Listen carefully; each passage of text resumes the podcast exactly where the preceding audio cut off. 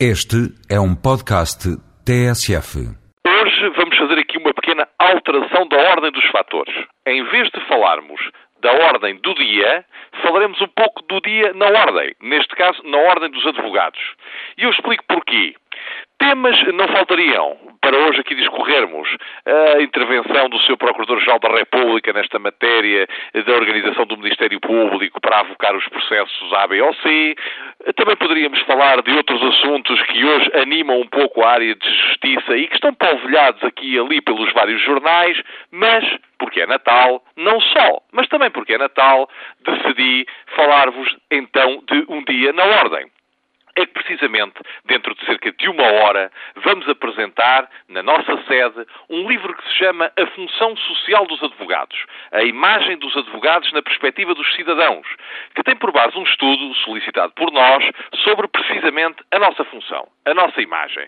Um estudo organizado por uma professora universitária que perguntou às pessoas, aos cidadãos, se calhar alguns dos seus ouvintes, o que é que pensa do seu advogado, o que é que pensa da função da advocacia, como é que já se relacionou com o sistema de justiça, se já alguma vez beneficiou do sistema de acesso ao direito e mais um conjunto de perguntas que ajudam a traçar o perfil daquilo que é a imagem da advocacia à luz da versão dos cidadãos.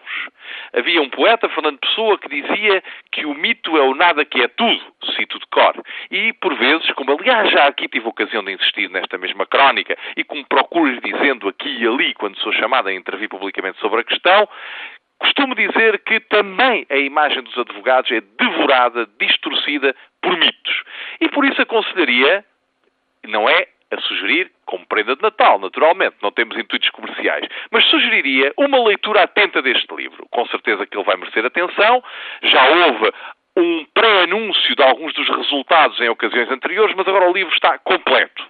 E é útil, será útil, atrevo-me a dizer, que quando amanhã ou por que não dizê-lo, no próximo ano, voltarmos a falar da imagem da advocacia, do papel da advocacia, tal como é olhado e visto pelos cidadãos, como será útil podermos ter este elemento científico, este elemento sólido, este elemento, como agora se diz, sustentado, que possa apoiar uma opinião verdadeiramente fundamentada e mais próximo de um teor científico, mais afastada por isso dos mitos, das anedotas, das brincadeiras.